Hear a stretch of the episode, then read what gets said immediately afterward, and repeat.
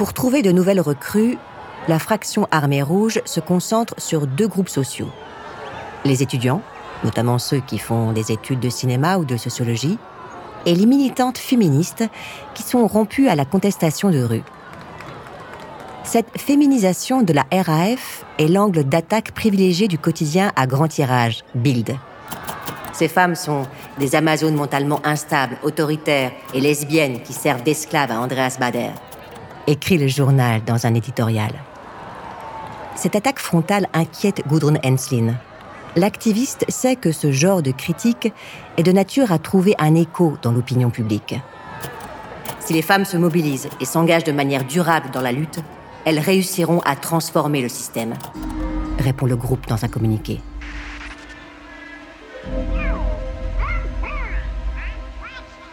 Quand ils ne sont pas occupés à éplucher les gros titres, les membres de la RAF lisent des bandes dessinées de Donald Duck. Dans plusieurs planques qu'ils perquisitionnent, les flics retrouvent des numéros de ces magazines pour enfants. Malgré ces découvertes, le ministre de l'Intérieur, Hans-Dietrich Genscher, se garde de sous-estimer Bader et Henslin. La fraction Armée Rouge n'a rien d'une bande de gamins inoffensifs. Le 15 juillet 1971, le Bureau fédéral d'enquête criminelle lance une vaste opération dans le nord du pays. 3000 policiers procèdent à des contrôles routiers systématiques.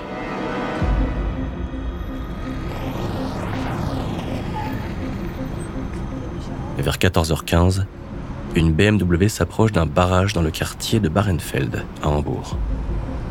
Cette marque de voiture est celle que les membres de la RAF utilisent en priorité, en raison de leur puissance. Les policiers présentent leurs insignes à la conductrice. Prise de panique, celle-ci enfonce la pédale d'accélérateur et force le barrage.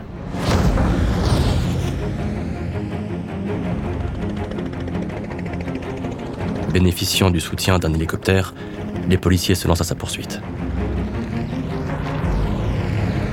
Quelques kilomètres plus loin, la conductrice se gare et sort de la BMW en courant.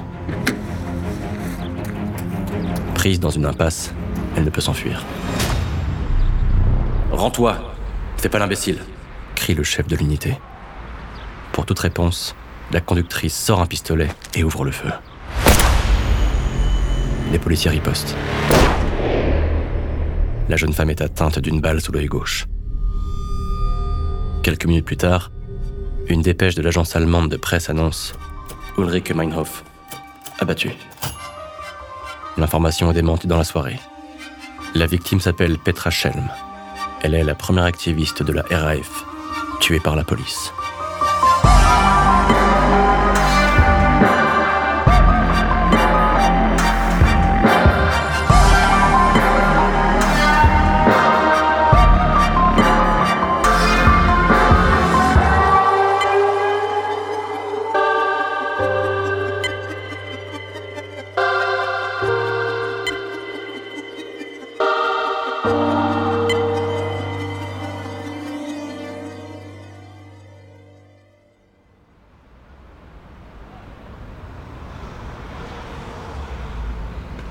Cette mort est suivie par une autre quelques mois plus tard, dans la nuit du 21 au 22 octobre. Il est un peu plus de 1h30 du matin. Ulrike Meinhof et deux membres de la RAF, une femme et un homme, s'apprêtent à traverser un carrefour dans le centre de Hambourg. Une Ford banalisée de la police s'avance et leur fait des appels de phare. Merde, les flics. Tirons-nous d'ici, lance Ulrike Meinhof à ses deux complices. Les trois activistes se mettent à courir. Le moteur de la Ford rugit. La voiture des policiers se porte à la hauteur des suspects. Le chauffeur effectue une manœuvre pour leur couper la route et immobilise son véhicule dans un crissement de pneus.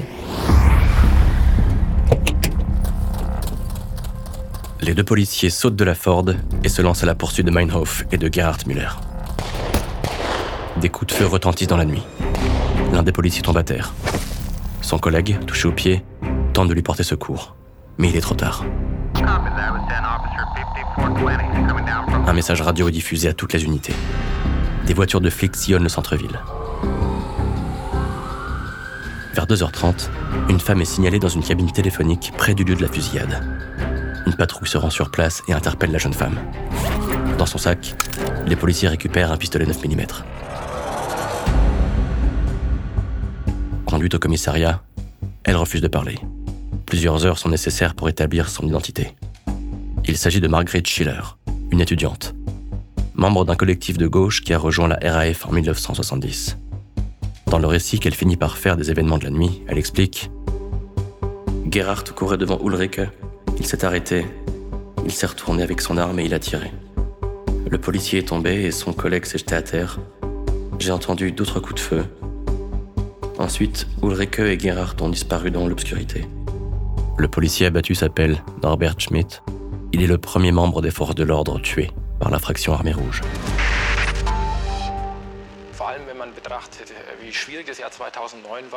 Une récompense de 10 000 Deutschmark est offerte pour aider à la capture du meurtrier. L'indignation se répand dans l'opinion publique.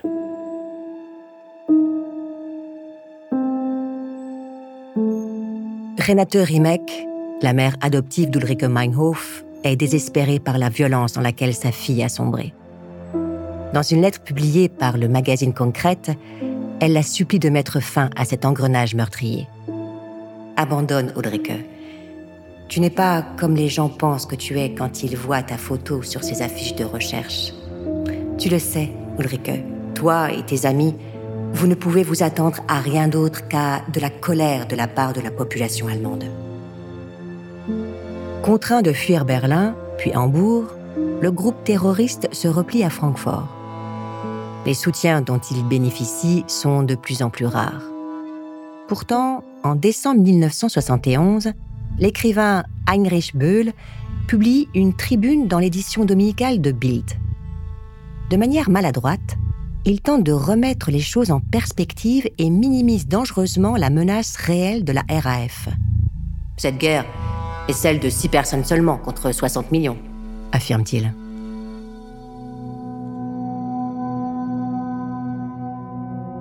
Cette voix discordante ne trouve pas d'écho dans la classe dirigeante. Au contraire. Le chancelier Willy Brandt souhaite prévenir une éventuelle contamination d'autres formations politiques le 28 janvier 1972, il fait adopter une loi sanctionnant plusieurs membres du Parti communiste allemand, inéligibles pour des raisons de sécurité nationale. Sur le terrain, le bureau d'enquête criminelle poursuit sa réorganisation. L'ancien procureur de Nuremberg, Horst Herold, rejoint la direction du BKA, à Wiesbaden. Hans-Dietrich Genscher lui a promis tous les moyens dont il aurait besoin pour démanteler la RAF. La première idée d'Herold est d'améliorer la collaboration entre la police fédérale et les autorités régionales. Son ambition est de transformer le BKA en une sorte de FBI allemand.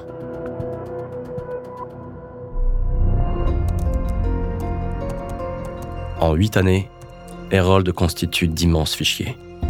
Il collecte des données sur plus de 4 millions de personnes et 3000 organisations. Les empreintes digitales et les photos anthropométriques de 2 millions de citoyens sont archivées. Ne disposant d'aucune ressource, les militants révolutionnaires deviennent alors des braqueurs de banques. Le 22 décembre, quatre membres de la bande attaquent une succursale à Kaiserslautern. Butin 100 000 Deutschmarks et des devises étrangères pour un montant de 35 000 marks. Le 21 février, ils remettent ça à Ludwigshafen et repartent avec 285 000 marks. Pour justifier ces actes de banditisme, le groupe invoque la guerre du Vietnam.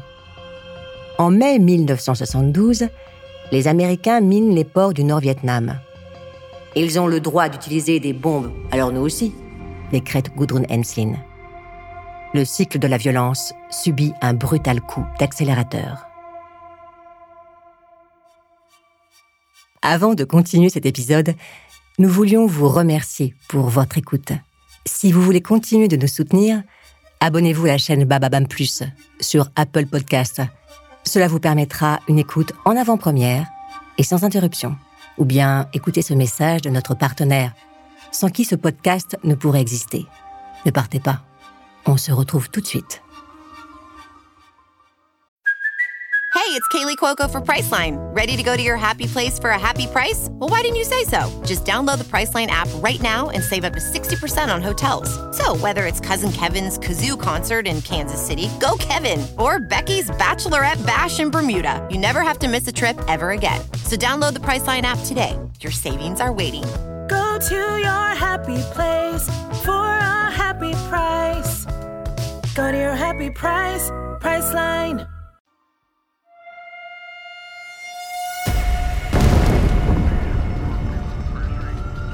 Le 11 mai 1972, trois bombes artisanales explosent entre 6h59 et 7h02 devant le mess des officiers du 5e corps de l'US Army à Francfort. Les vitres volent en éclats, des portes sont arrachées, la salle de restauration est dévastée. 13 personnes sont blessées par des éclats de verre et une personne est tuée. La RAF revendique la responsabilité de l'attaque. Les Américains doivent savoir que leurs crimes contre le peuple vietnamien leur vaut de nouveaux ennemis et qu'ils ne seront en sécurité nulle part dans le monde. Le lendemain, peu après-midi, deux engins explosent devant les bureaux de la police d'Augsbourg, blessant cinq fonctionnaires. Deux heures plus tard, une Ford chargée d'explosifs saute sur le parking de l'antenne régionale de la BKA à Munich. Le 15 mai, une bombe explose sous la voiture d'un juge à Karlsruhe. Sa femme, qui se trouvait au volant, est blessée au bras et aux jambes. Le 24 mai, à 18h10, deux voitures piégées sautent à quelques secondes d'intervalle devant les bâtiments qui abritent le siège européen de l'armée américaine à Heidelberg. Trois soldats américains sont tués et cinq autres blessés. Sous l'autorité de Horst Herold, le BKA déclenche la plus grande chasse à l'homme jamais organisée en Allemagne. L'opération Water Splash. Le 31 mai 1972, tous les hélicoptères de la police ouest-allemande sont mobilisés pour quadriller l'ensemble des grands axes routiers du pays. Les barrages et les contrôles d'identité provoquent des embouteillages monstres. Mais toute cette démonstration de force ne donne que peu de résultats. En fait, les flics vont voir leurs efforts récompensés grâce à une discrète opération de surveillance qu'ils mènent depuis des semaines. 1er juin 1972. Francfort. Une Porsche se gare devant un garage du centre-ville. Andreas Bader et Holger Mainz sortent du véhicule et pénètrent dans le bâtiment. Jan Karl Rasp reste dans la voiture pour faire le guet. Dans son rétroviseur, Rasp aperçoit soudain deux policiers qui s'approchent. Il sort un pistolet de la poche de son manteau, ouvre d'un coup la portière et se met à courir. Au bout de quelques mètres, il se retourne et fait feu. Les policiers ripostent sans l'atteindre. Rasp s'enfuit entre les maisons et gagne un jardin. C'est là que l'attend une seconde équipe. Les flics surveillaient le garage depuis des semaines. Cerné, le jeune terroriste lève les mains et se rend. À l'intérieur du garage, Mainz et Bader ont entendu les coups de feu. Mainz fonce vers une porte latérale, mais le piège s'est refermé. Un policier armé se tient au bout de la rue. En quelques minutes, les renforts de police sont sur place. Près de 150 hommes mettent en place un dispositif sous la direction du patron du BKA.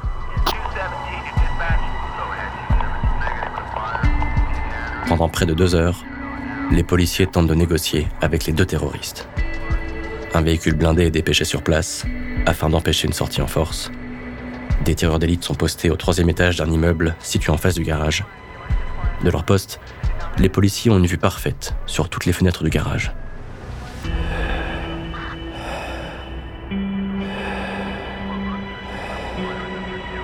Réglant sa lunette télescopique, l'un des tireurs annonce qu'il a Bader et Mainz en ligne de mire. Il demande l'autorisation d'ouvrir le feu. Après plusieurs échanges radio, l'autorisation est donnée. Le tireur d'élite presse la queue de détente. Dans le garage, Bader tombe à terre en hurlant. Rendez-vous Il n'y a aucune issue crie le patron de la BKA dans son porte-voix. Mainz et Bader jettent leurs armes au sol et ouvrent les portes du garage. Les caméras des chaînes de télévision arrivées sur place filment la scène. Mainz s'avance les mains en l'air. Bader, lui, peut à peine marcher. La balle lui a traversé la cuisse. C'est la fin de la cavale. Le leader terroriste est évacué vers l'hôpital universitaire de Francfort.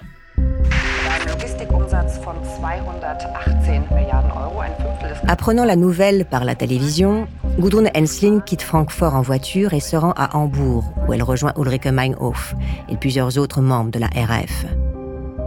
Quand elle arrive à la planque, Hensling trouve la journaliste dans un profond état de dépression. Pendant plusieurs jours, le groupe réfléchit à ce qu'il doit faire. Le plus urgent est de changer d'apparence.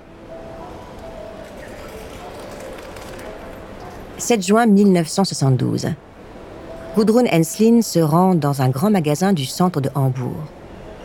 Dans la cabine d'essayage, elle retire sa veste et essaie plusieurs modèles. Récupérant des articles pour les remettre sur des cintres, une vendeuse prend par inadvertance la veste d'Henslin. Celle-ci lui semble anormalement lourde. Vérifiant le contenu des poches, la vendeuse découvre un pistolet. Discrètement, elle retourne à la caisse et alerte la police.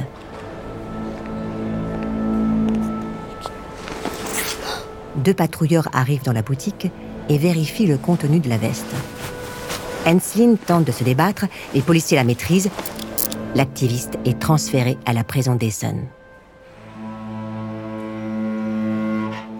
15 juin. Contrainte d'improviser, Ulrike Meinhof s'enfuit à Hanovre. Un membre du groupe lui a donné le nom d'un prof d'histoire géo. Meinhof ne le connaît pas, mais elle a besoin d'un endroit pour dormir. Peu après minuit, elle sonne à la porte d'un appartement. L'enseignant lui ouvre. C'est l'affaire d'un ou deux jours, le supplie Meinhof. Le gars hoche la tête. Au matin, la journaliste se retrouve dans la cuisine avec la compagne de l'enseignant. Cette dernière sort sans dire un mot et retourne dans le salon. Tu dois aller trouver la police, chuchote-t-elle à son compagnon. L'enseignant hésite. Il n'est pas une balance. À 18h, quatre officiers de police sonnent à la porte de l'appartement. Une femme leur ouvre. Elle est vêtue de noir et ses cheveux sont en bataille. Un policier lui saisit le bras.